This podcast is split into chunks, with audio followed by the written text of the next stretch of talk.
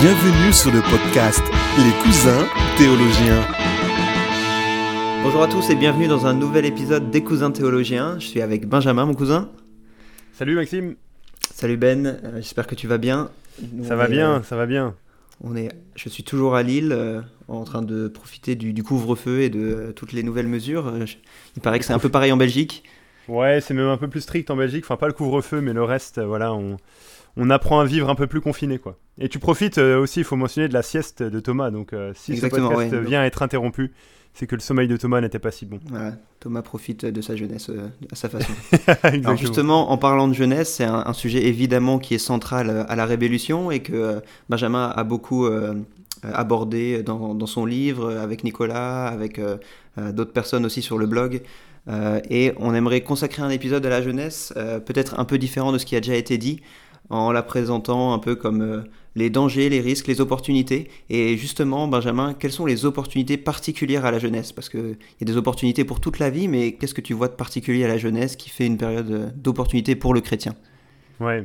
Ouais, c'est une super question. C'est vraiment cette question-là qui nous a amené avec, entre autres, qui nous a amené avec Nicolas Blochet à écrire une vie de défi pour montrer que justement la jeunesse, c'est une période clé et privilégiée de la vie. Euh, et je pense que la Bible elle-même reconnaît ça. Dans le livre de l'Ecclésiaste, on a ce fameux passage à la fin d'Ecclésiaste 11 qui dit Profite de ta jeunesse, réjouis-toi dans ton adolescence, etc. Et qui dit ensuite que la jeunesse va partir en fumée. Et ce qui est frappant dans ce passage, c'est qu'ensuite, dans le début du chapitre 12 d'Ecclésiaste, il y a toutes sortes de métaphores qui sont utilisées pour parler d'une époque qui vient, d'un moment qui vient. Et ce moment, cette époque, qui est décrit dans des termes très tristes et très euh, négatifs, euh, c'est la vieillesse, c'est que la jeunesse est passée.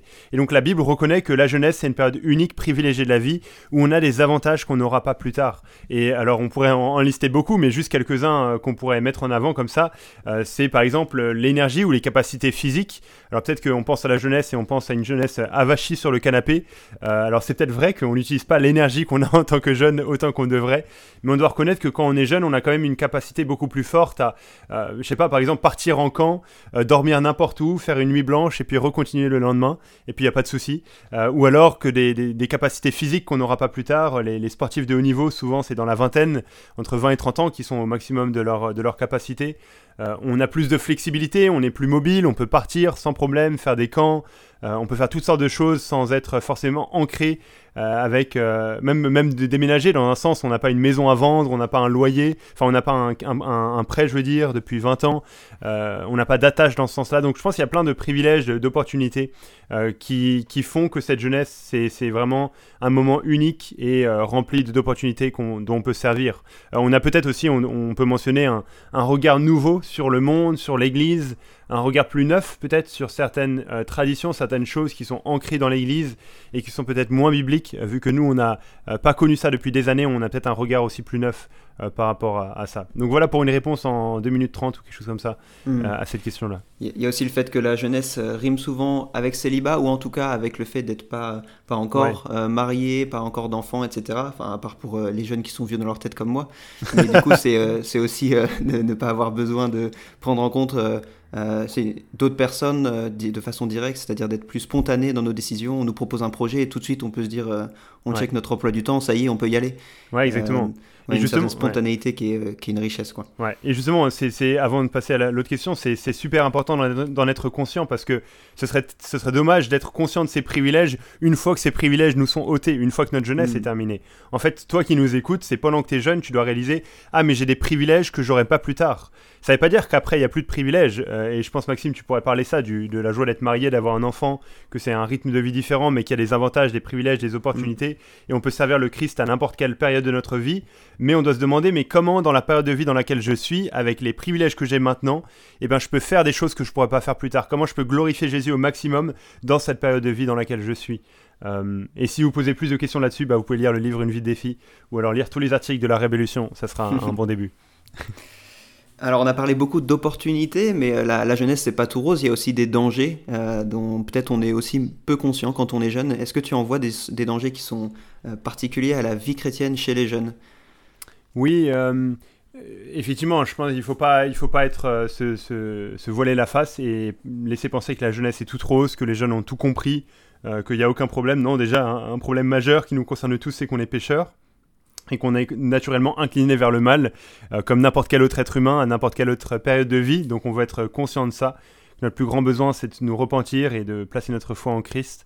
Mais je pense qu'on doit aussi réaliser que quand on est jeune, euh, on a une maturité qu'on n'aura pas plus tard et on doit avoir l'humilité, nous les jeunes, de le reconnaître. Euh, souvent, on, vit et on agit comme si on avait tout compris, comme si on n'avait rien à apprendre, avec un peu l'arrogance de la jeunesse, comme si voilà ceux qui étaient là avant n'ont rien fait euh, et n'ont rien à nous apprendre. Alors que non, on a besoin de grandir en maturité. Enfin, on a une expérience de la vie que d'autres ont et que nous on n'a pas. Et là encore, je pense que l'Écriture reconnaît ça. Euh, je pense à Tite 2, euh, au verset 6, où Paul écrit à Tite Encourage de même les jeunes gens à se montrer euh, réfléchis, en étant toi-même à tout point de vue un modèle de belles œuvres. Les jeunes gens, les, ceux qui sont jeunes, ont besoin de se montrer réfléchis parce que peut-être que par nature, on n'est pas si réfléchi que ça. On n'a pas cette sagesse, on a besoin de l'apprendre, on a besoin de l'acquérir.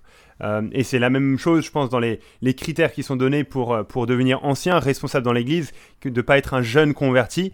Euh, pas que c'est mauvais d'être jeune, mais de, quand on est jeune chrétien, enfin quand on est jeune en âge, probablement c'est qu'on n'a pas beaucoup d'années d'expérience de vie chrétienne et qu'on n'a pas traversé beaucoup de choses et du coup on a une maturité qu'on a besoin d'apprendre et de découvrir. Donc ça, je pense que ce serait un des dangers euh, dont il faut être conscient, nous, en tant que jeunes, et pas laisser penser tout est rose, on a tout compris, on n'a pas besoin d'aide. Non, en fait, on a terriblement besoin, on a profondément besoin de ceux qui sont au-dessus de nous, euh, des cheveux gris. Euh, on a besoin d'être avec eux, d'écouter leurs conseils et qui nous apprennent et qui orientent notre zèle de la, bonne manière. Avais un, bah, je te laisse réagir à ça, mais tu avais un proverbe excellent que tu m'as mentionné euh, qui ah voudrait le coup de répéter. Ouais, ouais, je, que, que, je vous citerai, c'est bien, il met un peu de suspense. euh, Ouais, je, je pense à, à, ce que tu dis. Est-ce que Ben, tu as des, euh, des, situations concrètes en tête ou des, des, anecdotes ou des parce que ça pourrait faire sembler un discours un peu euh, bon, respectez vos aînés, tu vois. Mais euh, mais tu as déjà commencé à répondre dans le sens où ils ont une expérience, c'est-à-dire c'est pas seulement c'est pas simplement un simple respecter vos aînés, mais il y a il y a des raisons derrière. les années font qu'on apprend des choses et et quand on est jeune et qu'on nous dit ça, euh, je sais parce que je suis passé par là aussi et que certainement j'y passerai encore. Euh, on se dit oui, mais oui, mais dans cette situation-là, j'ai compris, tu vois. Et, euh, et après, quelques années plus tard, on se dit ah, il y avait, il y avait quand même de la vérité dans ce qu'on me disait. Et on, on regrette un peu nos, nos attitudes. ouais. Est-ce qu'il y a des situations concrètes qui te viennent en tête ou des, ou en tout cas des, des exemples, des raisons supplémentaires plus qu'un simple conseil respecte tes aînés. Ouais, peut-être un conseil précis par rapport à une expérience personnelle et un plus large euh, pour pas citer des personnes et pas balancer des personnes dans ce podcast. Mais un précis par rapport à moi, je peux me balancer moi-même, il n'y a pas de souci. Euh, je sais que c'est pas un secret si vous suivez un peu les podcasts, si vous me suivez sur Instagram, sur YouTube ou ailleurs que euh, je suis passionné par la mission et que je suis très intéressé par les peuples non atteints par l'évangile, pas juste pour être intéressé pour être intéressé, mais parce que je suis convaincu qu'il euh, faut leur annoncer l'évangile et qu'il y a des gens dans le monde qui existent et qui euh, vont pas entendre l'évangile si nous on fait pas un effort d'aller leur annoncer l'évangile. mais du coup, ce désir-là a grandi il y a quelques années, peu après ma conversion, et j'étais vraiment dans l'idée de dire mais il y, a, une urgence. C'est fin, vraiment les peuples ont besoin d'entendre l'évangile et il faut pas que je gâche ma vie, il faut pas que je passe à côté de ma vie. Je dois y aller et j'étais vraiment en train de négliger même mes études. Euh, j'étais en train de faire des études de, web design et de me dire, mais en fait, je suis en train de perdre mon temps et il faut juste que je parte maintenant, que je prenne le premier avion pour aller annoncer l'évangile. Ou à la limite, j'étais prêt à accepter de faire une année d'institut biblique, euh, de supporter ça avant de partir, mais j'étais vraiment dans cette urgence-là. Et avec beaucoup de douceur et beaucoup de grâce et de compassion, de sagesse, de maturité, non seulement mes parents, mais aussi euh, les anciens de mon église m'ont ouvert les yeux en me montrant euh, que Dieu n'avait pas besoin de moi pour euh, accomplir son plan. Il avait attendu 2000 ans et euh, il n'avait pas attendu que j'arrive pour dire ah oui, les non-latins ont besoin d'entendre l'évangile. Donc ça m'a un peu recadré à ma place, mais aussi qu'il faut agir avec sagesse et prendre le temps de se former en tant que jeune, de, de grandir, d'être de, comme un arbre qu'on voudrait laisser les racines s'enraciner profondément, parce que si on va trop vite, bah, on risque de, faire plus de mal que de, que de bien. Et donc il m'a encouragé à non seulement terminer mes études de web design, mais aussi à aller dans un institut public euh, pour une certaine période de temps. Euh, et j'y suis resté beaucoup plus longtemps que j'aurais imaginé parce que j'ai vu que leurs conseils étaient précieux et que ça me faisait tellement, euh, tellement de bien. Et j'ai vu même que le fait de terminer mes études à Paris de web design m'a permis d'aider beaucoup d'églises et de missions dans le partage de l'évangile, dans les progrès de l'évangile au travers de ces, de ces capacités. Et donc là, j'ai vu combien mon, le zèle était bon, mais il n'y avait pas la sagesse qui était là pour hmm. cadrer et pour orienter ce, ce zèle. Ouais, en quelque sorte, les les plus anciens nous aident à, pas à être zélés parce qu'on l'est assez naturellement, mais à, canaliser notre zèle au bon endroit. Ouais, c'est ça exactement. Et un autre euh, exemple peut-être que je pourrais donner, et je te laisse réagir ensuite si tu veux, ce serait plus large, mais j'ai vu à plusieurs reprises euh, des jeunes venir me parler et me dire ah mais ça va pas du tout dans mon église, ils font pas ça, ils font pas ça, ils font pas ça, avec vraiment une volonté de, de tout casser, pas qu'elle était forcément mauvaise, euh, qui, était liée à de la haine, qui, une, volonté qui venait d'un amour profond pour le Seigneur, pour l'Évangile, mais vraiment de dire ah mais il faut que ça change, je vais faire la révolution, je vais, enfin vraiment ça va pas, comme si euh, l'Église en question était totalement hérétique, était en train d'enseigner un faux Évangile et était en train de, de ne pas plaire au Seigneur. Et là j'ai juste eu envie de dire à plusieurs reprises et de dire mais mais prends le temps d'écouter et de regarder, mais qu'est-ce qui est en train de, se passer dans ton église? Euh, Qu'est-ce qui est en train de faire le pasteur, les anciens? Ben, Est-ce que c'est des gens qui aiment le Seigneur et qui veulent se soumettre au Seigneur? Et dans la plupart des cas, oui, c'était le cas. Euh, c'est des gens qui aiment le Seigneur, qui veulent se soumettre au Seigneur, et donc tu peux leur faire confiance, qu'ils font pas ça par mauvais intérêt. Peut-être qu'ils ont besoin de ton aide pour ouvrir les yeux sur certaines œillères qu'ils ont. Et c'est ce que je disais, en tant que jeune, on a peut-être un regard plus neuf et on peut aider les plus aînés là-dedans. Euh, mais tu dois réaliser que tu as besoin profondément d'apprendre sur euh, la charge qu'ils portent, de, prendre soin de l'Église, tout ce que ça comporte, tout ce que ça entraîne, et qu'ils le font d'un amour profond pour le Seigneur et, par désir de glorifier, de glorifier Dieu. Et donc prends le temps d'abord de les comprendre, de leur parler, de les écouter, d'apprécier ce qu'ils font, de reconnaître la valeur de l'enseignement qu'ils donnent, avant de vouloir faire changer les choses et de reconnaître que pas tout a le même niveau d'importance. Et là, je pense à, à un verset dans Hébreu dans Hébreu 13, 17, euh, où, j'allais dire, dire, Paul, mais l'auteur de la lettre aux Hébreux plutôt, nous dit Obéissez à vos conducteurs et soumettez-vous à eux, car ils veillent sur votre âme en hommes qui devront rendre des comptes. Ils pourront ainsi le faire avec joie et non en soupirant, ce qui ne vous serait d'aucun avantage. Et du coup, la question à se demander pour chacun de nous en tant que jeunes, c'est est-ce qu'on est une aide ou un poids pour nos pasteurs, pour nos anciens? Est-ce qu'on les aide dans la charge qu'ils ont à le faire avec joie ou est-ce qu'ils le font en soupirant, en pensant à nous parce qu'on est là en train de leur casser les pieds et de pas réaliser ce qu'ils font, de pas réaliser qu'ils veillent sur notre âme, qu'ils ont une responsabilité et qu'ils vont devoir rendre compte devant Dieu euh, de, ce qu'ils font. Euh, donc ouais, ça ce serait un exemple plus large, mais j'ai des exemples précis qui viennent en tête, mais donner plus de détails serait pas super sympa pour les gens euh, en question. Hmm. je vois. je parle pas, je parle pas de toi, Maxime, hein, t'inquiète. ce qu'on a dit jusqu'à maintenant, ça, ça c'est assez bien résumé par le proverbe dont tu, dont tu, auquel tu faisais allusion, dont je t'ai parlé récemment. C'est un proverbe qui dit si jeunesse savait et si vieillesse pouvait. La jeunesse, hmm. euh, si jeunesse savait, pourquoi on dit pas si jeunesse pouvait? Parce qu'elle peut déjà, hmm. mais euh, il lui manque souvent la sagesse. Et la vieillesse est plein de sagesse, mais elle a peut-être plus forcément le zèle ou l'énergie ou la force euh, Et, je pense que Dieu a été sage de vouloir se faire un peuple, pas de jeunes, pas d'anciens, mais un peuple vraiment qui, qui reflète ce qu'est toute l'humanité. Et il a racheté toute l'humanité, en tout cas il a racheté de, de, de tous les hommes, si, si, on peut le dire ainsi. Euh, il s'est fait un peuple qui est à l'image de, la création, euh, euh, Dieu, et, et dans, ce, dans cette église qu'on retrouve, il y a toutes les richesses de la création, c'est-à-dire des jeunes, des vieux, de l'énergie, de la sagesse qui s'équilibrent, et, et ce serait vraiment, vraiment triste que les conflits intergénérationnels ou les distances qu'on peut rencontrer dans notre société se retrouvent dans l'Église. Hmm. À propos de cette tristesse, justement, un des dangers euh, qu'on n'a pas encore abordé et auquel je pensais, c'est ce qu'on pourrait appeler le, jeunisme. Alors, c'est un peu facile de mettre un isme pour, euh, pour ne rien dire, mais ce qu'on veut dire par là, c'est euh, considérer un peu le, que l'Église est centrée autour des jeunes, que le style du culte doit être autour des jeunes, que le type de prédication doit être fait en pensant aux jeunes en particulier, que les jeunes doivent parler aux jeunes. Alors, ça se décline sous, sous plein de façons, mais mais c'est un vrai danger de penser que l'Église existe pour les jeunes. Est-ce que tu vois des, exemples concrets, euh, euh, encore une fois, de, choses qui, penchent dans cette erreur-là? Ouais. Euh, non, effectivement, je pense qu'on voit vraiment ça où on se dit, mais on doit être, on doit chercher à être pertinent à tout prix pour les jeunes. On voit les, jeunes qui sont là comme un, troupeau à part, une catégorie à part qu'on n'arrive pas à atteindre, qui parle un langage bizarre rempli d'emojis. Et on se dit, mais comment leur parler, comment rendre les, vérités de la, parole accessibles pour eux? Et, dans un sens, il y, a un bon désir là. Bien sûr qu'on veut rendre les vérités de l'évangile et, la parole de Dieu accessibles pour tout type de personnes, que ce soit les jeunes, que ce soit les vieux, que ce soit les enfants. Et donc on le fait de manière, euh, on communique de manière la plus adaptée possible. Mais on doit réaliser que l'Église n'existe pas pour un groupe de personnes. Euh, L'Église rassemble des gens qui viennent de tout type d'âge, de tout type d'origine, de tout type de voilà et on n'a pas un on n'a pas un groupe l'église n'est pas euh, n'existe pas pour seulement les 20 et 30 ans. Euh, et du coup je pense qu'il y a le danger de penser ça et de se dire mais en fait on doit être pertinent pour les jeunes à tout prix. Euh, on doit être à la mode on doit être dans la tendance de ce qui est fait aujourd'hui en ayant une forme de culte beaucoup plus dynamique en ayant une forme de musique beaucoup plus dynamique. Et c'est pas que c'est mauvais en soi. En fait je dirais c'est pas que c'est bien ou mauvais c'est pas que sur le fond on devrait pouvoir trancher par rapport à ça.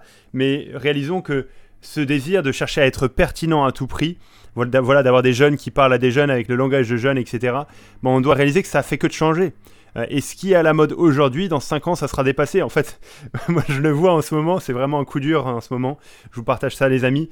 Mais euh, ces derniers temps, là, dans des camps de jeunes que j'ai fait ou des week-ends de jeunes, de réaliser qu'en fait, je suis plus de leur génération. Euh, je, voilà, j'ai 25 ans, alors vous allez vous dire, c'est pas bien vieux, mais je suis pas dans la génération des 18, 19, 20 ans. Et quand j'essaie de parler et d'utiliser certains mots, bah, en fait, c'est plus des mots qu'ils utilisent ou dont ils parlent eux, et ils me voient comme étant, bon, peut-être le grand frère, pas encore le père, c'est bien, merci Seigneur, euh, mais comme étant d'une autre génération. Et donc, on doit réaliser que les modes changent et que ça passe. Et donc, si on cherche à être pertinent à tout prix, voilà, d'avoir juste des prédications de 15 minutes qui ressemblent à des TED Talks, euh, pour euh, intéresser plus les jeunes, mais en fait, ça va passer à autre chose et il y aura une nouvelle mode qui va venir.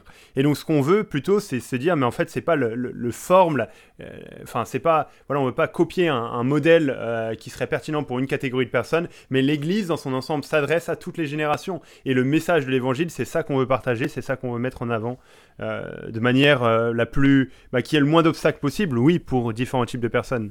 Je sais pas si mm. ça fait écho en toi ou si ça t'évoque des choses, mais. Ouais, je, je pense qu'effectivement, il y a le danger d'adopter du coup des formes qui doivent être toujours changeantes euh, et euh, qui seront pertinentes pour, euh, pour 5 ans et qui seront hmm. toutes à refaire plus tard. Mais il y a aussi, je pense, d'autres soucis, c'est que les jeunes d'aujourd'hui, alors c'est peut-être un constat personnel, mais je pense que plusieurs le partagent quand même, ont soif de racines, ont soif de choses qui durent, de choses qui sont solides, et donc euh, toujours les ramener aux formes toutes modernes et qui datent d'hier à la mode qu'ils découvrent dans le monde, euh, c'est même pas forcément pertinent, ça ne va pas forcément répondre à leurs aspirations, c'est peut-être même pas stratégique en fait. Hmm. Donc euh, non, non, seulement c'est pas nécessaire bibliquement parlant, mais même si on réfléchit sur un plan purement stratégique et humain, c'est peut-être même pas ce qu'il y a de mieux à faire parce qu'il y a toute une partie de la jeunesse qui est en perte de repères et qui cherche du solide. Hmm. Donc euh, ouais, je, suis pas sûr que... Et ça, c'est, on aurait pu le mentionner au début dans les dangers et opportunités de la jeunesse, c'est que quand on est jeune, c'est là où on forme notre théologie, où on forme nos convictions sur les domaines euh, importants de, qui Dieu est, de ce qu'on est, de, de ce qu'on va croire, de qui on va suivre. Mais aussi, c'est un moment euh, où on est confronté à plein de visions du monde et à plein de choses autour de nous, dans les études, sur Internet, avec nos amis, ou des, visions du monde qui viennent contredire la foi chrétienne, qui viennent être mis en opposition à la foi chrétienne. Et donc, si l'Église n'apporte pas des réponses solides aux jeunes, bah, les jeunes vont partir, vont se dire, mais en fait, la foi chrétienne, c'est pas si sérieux que ça, c'est pas si pertinent que ça. Euh, et donc, c'est là l'encouragement de dire, mais plutôt que de se, casser la tête à chercher à être pertinent à tout prix, bah, donnons des racines solides aux jeunes, donnons-leur du contenu solide euh, qui va faire qu'ils vont rester. Euh, qui va faire qu'ils vont s'attacher mm. et qui vont réaliser la pertinence, la rationalité de la foi chrétienne, que euh, c'est ce qui est le plus pertinent par rapport à tous les messages religieux dans ce monde. Et ouais, donnons du solide à nos jeunes, ils en ont besoin, ils le veulent, euh, ils en ont besoin. Et s'ils le veulent pas, bah en fait, en, leur donnant du solide, en voyant d'autres jeunes qui, qui veulent ça, ils vont, ça va les motiver aussi et ils vont se, se lancer dans cette belle aventure. Mm. Et en lien avec ça, une anecdote un peu, j'ai entendu quelqu'un que je nommerai pas et que j'apprécie beaucoup, euh, dire euh, au sujet de, de, la manière de s'adresser à la jeunesse, ah aujourd'hui les jeunes ils fonctionnent beaucoup par notification et euh, donc il ne faut plus leur faire des, des exposés systématiques, bien organisés, bien développés, etc. Hmm. Et c'était vraiment une, une, très bonne intention, c'est pour ça que je ne me permettrai pas de critiquer. Simplement ce que ça m'a inspiré c'était de la tristesse, je me suis dit c'est dommage quand même, on, hmm. avec, ce, ce, avec ce qui est devenu la jeunesse, et quand l'Église le, regarde, le fonctionnement des réseaux sociaux, etc., euh, ça serait dommage que euh, on soit, euh, à cause justement de l'attente des jeunes, que l'Église soit forcée de rabaisser ses standards, de nous prendre pour moins que ce qu'on est. ok, on est, on est la génération des smartphones, des réseaux sociaux, etc. Mais est-ce que c'est pour le meilleur ou pour le pire? Est-ce qu'on n'est pas tout le temps déconcentré? Est-ce que c'est pas en train de nous casser un peu notre, notre capacité de penser de façon profonde? Et euh, si on est là à insister pour que l'Église s'adapte à nous, bah, le risque en fait c'est que l'Église euh, euh, s'adapte mais au rabais, nous, nous donne finalement des choses, des miettes alors qu'elle aurait pu nous donner beaucoup plus. Hmm. Ouais, non, exactement, tout à fait. Ok, est-ce que tu vois d'autres choses à, dire par rapport au jeunisme, à ce, danger? Euh, Je pense que tu l'as un peu évoqué, mais juste la dernière chose que je dirais, ce serait euh, de ne pas penser que seulement les jeunes peuvent parler aux jeunes. Euh, tu l'as, dit en passant, mais ça vaut le mm. coup d'être souligné. Il y a un peu cette idée-là, on se dit, ah mais voilà, si c'est un jeune qui parle à des jeunes, ah voilà, ça va être, ça va être magique dans un sens. Euh, et je comprends hein, pourquoi on, dit ça, et souvent on me dit ça, voilà, on me dit, ah tiens, tu peux parler avec telle personne, toi t'es jeune, ça va mieux passer. Bien évidemment, la, communication sera plus facile, euh, il y a des avantages, et c'est une, bonne chose. Et, pour nous, en tant que jeunes, de voir d'autres jeunes euh, qui vivent pour Christ de toute leur force, qui, qui prennent l'évangile au sérieux, c'est super encourageant et c'est précieux. Mais réalisons qu'avant tout, ce qui est important, c'est le contenu de ce qui sera dit. et il y a des jeunes qui peuvent parler aux jeunes en disant n'importe quoi. et à l'inverse, il y a des personnes plus âgées ou des personnes plus matures qui vont avoir des choses très pertinentes et très solides à dire euh, aux jeunes. Et en fait, on, devrait peut-être, dans nos rassemblements de jeunes, dans nos conférences de jeunes, inviter pas que des jeunes, mais aussi des moins jeunes. Des gens qui ont l'expérience de l'âge, qui ont la sagesse, comme le livre de l'Ecclésiaste, où le gars écrit ça à la fin de sa vie, en regardant en arrière sur tout ce qu'il a fait, en disant ce qui vaut le mieux et ce qui est le plus utile. Euh, moi, je rêverais de faire une conférence avec plein de jeunes et d'inviter euh, mon papy, le, papy qu'on a en commun avec Maxime, que vous, que, vous connaissez pas, mais que nous deux on connaît bien. ce serait excellent et il aurait des choses super pertinentes à dire à la jeunesse et ça aurait beaucoup de force que lui le dise. Donc euh, voilà, ne pensons pas que euh, par jeunisme, c'est seulement les jeunes qui doivent parler euh, aux jeunes. Hmm. D'ailleurs, c'est quelque chose que j'avais remarqué, mais le livre que j'ai remarqué récemment, le livre par excellence de la sagesse dans, dans, la Bible, le livre des Proverbes, combien de fois il nous répète d'écouter nos parents, d'écouter l'enseignement de notre père, de notre mère, et combien de fois il nous appelle mon fils. Même l'Épître aux Hébreux dit écoutez l'exhortation qui vous est adressée comme à des fils en citant les proverbes. Hmm. Et euh, c'est peut-être une posture qu'on n'aime pas adopter, à le, père qui nous fait la leçon, mais c'est une posture que Dieu euh, assume pleinement euh, dans la parole, de nous parler comme à des enfants, et, qu'il place dans la bouche d'un homme, de Salomon. Hmm. Donc c'est une recommandation biblique. Hein. En disant ça, on n'est pas, pas des rabat ou euh, des défenseur de la vieillesse ou je ne sais quoi.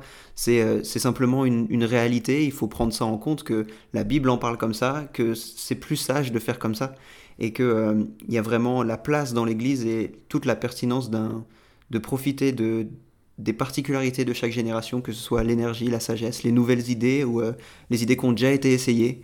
Et ouais, on aurait vraiment à oui, à profiter de, des anciens de nos églises. Et je vous encourage vraiment, si vous êtes jeune, à, parler, à prendre du temps pour aller parler, questionner les personnes plus âgées de votre église, les responsables en particulier, et euh, à s'approcher d'eux. Peut-être que vous ne l'avez pas encore fait, mais, euh, mais osez le faire. Euh, si vous êtes invité chez eux, si vous êtes après le culte, d'aller d'aller discuter avec eux tout simplement. Ils seraient heureux de le faire et ils auraient certainement hmm. plein de choses à vous apprendre. Peut-être qu'ils vous diront aussi des choses bizarres que vous ne comprendrez pas, mais vous serez, vous serez enrichis. Amen, excellent. Voilà Ben, merci pour cet épisode. Euh, mon, cousin qui est, qui est, mon aîné de plusieurs années. Euh, c'est ça, qui euh, est bien vieux, avec beaucoup de sagesse en plus. Hein. J'espère que tu le reconnais. voilà. Donc moi c'est l'énergie, lui c'est lui c'est la sagesse. Exactement, exactement. Quel beau combo. Merci Maxime, ça faisait du bien. Ça faisait longtemps qu'il n'y avait pas eu de podcast. Allez, et on vous laisse sur cette belle parole. Si jeunesse savait et si vieillesse pouvait. À bientôt les amis. À bientôt.